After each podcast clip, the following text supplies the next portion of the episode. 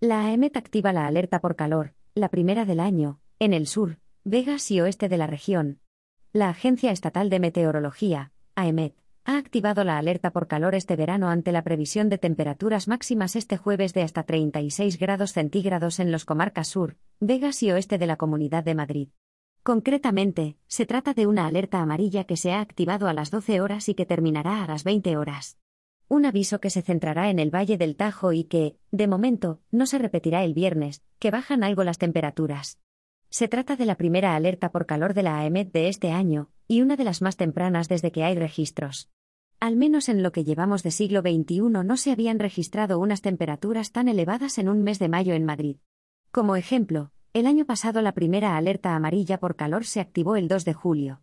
Cuando hace mucho calor la salud puede verse afectada, especialmente en el caso de personas mayores, enfermos crónicos o niños y por eso desde Sanidad recomiendan protegerse del calor. Se debe permanecer en casa en las horas más calurosas del día y si hay que salir, usar ropa ligera de colores claros, y llevar cubierta la cabeza con un sombrero o gorra. También insta a evitar los esfuerzos físicos y programar la actividad deportiva a primera hora de la mañana o al caer la tarde.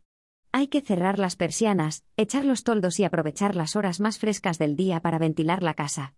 Al mismo tiempo, no se debe dejar a nadie, personas y mascotas, en un vehículo expuesto al sol en verano. Es bueno refrescarse, utilizar agua para refrescar su cuerpo, desde paños húmedos, ducha o bañera hasta baños en la piscina o los recintos habilitados para ello. Si no se dispone de aire acondicionado, o en casa no hay una habitación fresca, se puede encontrar alivio en un centro comercial, cine, biblioteca, museo o cualquier otro lugar público refrigerado. Hay que mantenerse bien hidratado y cuidar la alimentación y beber líquidos con frecuencia, comer con moderación. En el caso de estar tomando un medicamento es bueno consultar al médico o farmacéutico por si fuera necesario ajustar la dosis, y se recomienda pedir ayuda a un pariente, a un vecino o llamar a su centro de salud si se nota indispuesto por el calor. Si los síntomas se agravan, hay que contactar con el 112.